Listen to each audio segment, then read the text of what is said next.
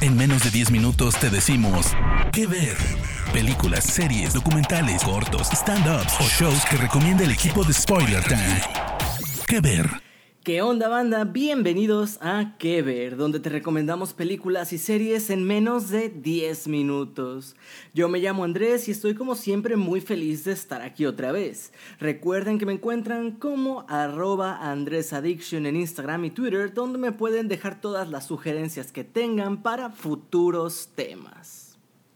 El tema de hoy es muy interesante. Me llegó gracias al estreno en cines de El teléfono negro, cinta de terror protagonizada por Ethan Hawke que está basada en una historia corta de Joe Hill, hijo de Stephen King para aquellos que no lo sepan, que habla de un asesino en serie de niños y combina muy bien este tipo de terror realista junto a toques sobrenaturales que se complementan muy bien, además de tener algunos de los mejores actores infantiles que he visto en los últimos años.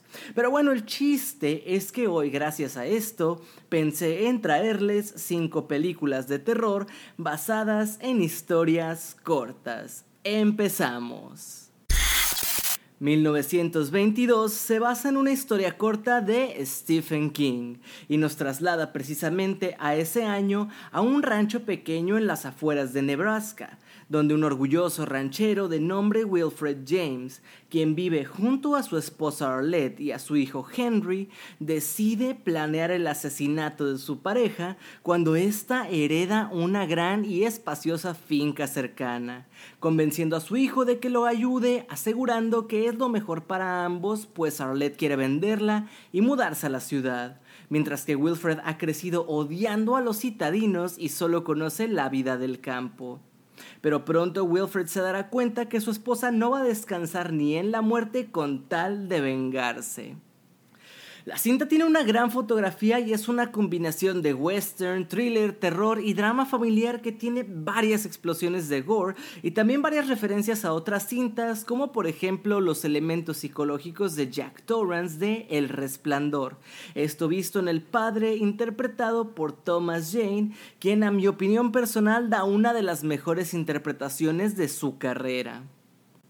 La relación padre-hijo y la novia del joven Henry añaden dificultad a una situación de por sí ya horrible y mejoran esta potente película. Además, si te gusta apreciar lentamente la evolución psicológica y situaciones que desembocan en un eficaz final, aquí tendrás mucho de eso. Puedes ver 1922 en Netflix.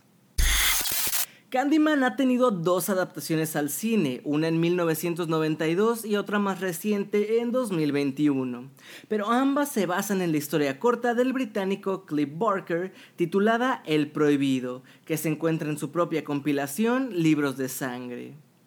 La historia tiene como protagonista a Helen que explora diversas leyendas urbanas conectadas a los departamentos abandonados del Spectre Street Estate pero se obsesiona en especial con la de Candyman, pues todos los habitantes del barrio cuentan de la brutalidad de este fantasma que entre sus víctimas tiene a un hombre que dejó hecho tiras con su mano de gancho, otro al que le sacó los ojos y otro que se dice fue encontrado en un baño sin sus partes nobles. Se dice que el Candyman es un espíritu vengativo de un hombre que fue asesinado por una muchedumbre que lo acusaba equivocadamente de haber violado a una mujer. La leyenda dice que para invocar a este ente debes repetir su nombre cinco veces frente a un espejo. Cualquiera de las dos versiones que quieras ver está relativamente bien basada en los pilares principales de la historia de Barker, con la diferencia de que la versión vieja que está en HBO Max tiene una esencia más inclinada al slasher, mientras que la versión nueva de 2021 se va más por el thriller y el misterio, además de cambiar a la protagonista Helen por el pintor Anthony McCoy que igual investiga de forma obsesiva al Candyman, pues al pintarlo su obra lo hizo famoso en la escena local. Pero no te deprimas, esta versión también tiene sus buenas escenas sangrientas y la puedes ver en Apple TV Plus. Gretel y Hansel de 2020 es una nueva adaptación de la clásica historia de los hermanos Grimm que todos conocemos, pero con una ambientación mucho más macabra.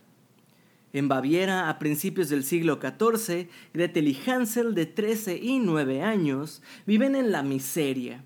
Su padre murió hace años y su madre ahora está con un hombre abusivo. Debido a la falta de recursos y miedo a su padrastro, los chicos deciden huir en busca de un mejor futuro. En el bosque se encuentran con varias personas que intentan aprovecharse de ellos hasta que un amable cazador les dice el camino que deben seguir. Sin embargo, durante esta odisea, llegan a la cabaña de Holda, una buena mujer que decide recibirlos. Lo que los chicos no se imaginan es que aquí deberán enfrentarse a sus peores miedos si quieren sobrevivir. La fotografía y el diseño de producción son la esencia de esta cinta, donde la atmósfera y la ambientación tienen un gran peso, donde además ese sentimiento de perdición y desolación siempre está presente y parece imposible que los chicos puedan salir de esa situación sanos y salvos. Puedes ver Gretel y Hansel en Prime Video. En el cuarto puesto tenemos una cinta que ha sido muy pasada por alto, pero que no lo hace nada mal, y es un tanto refrescante para el género. The Ritual adapta la novela homónima de 2011 de Adam Neville, la cual se basa en la leyenda folclórica del Wendigo, contada por tribus nativas de la costa este de Canadá y el norte de Estados Unidos. La historia nos presenta a Luke, un hombre que carga con el peso de la muerte de su mejor amigo durante un robo a una tienda, en donde ahora piensa que pudo haber intervenido y evitar ese terrible desenlace. Para conmemorar el aniversario luctuoso de su amigo, Luke y su grupo de amigos deciden ir a Suecia, en donde cada año vacacionaban juntos y hacer una especie de altar a su amigo fallecido.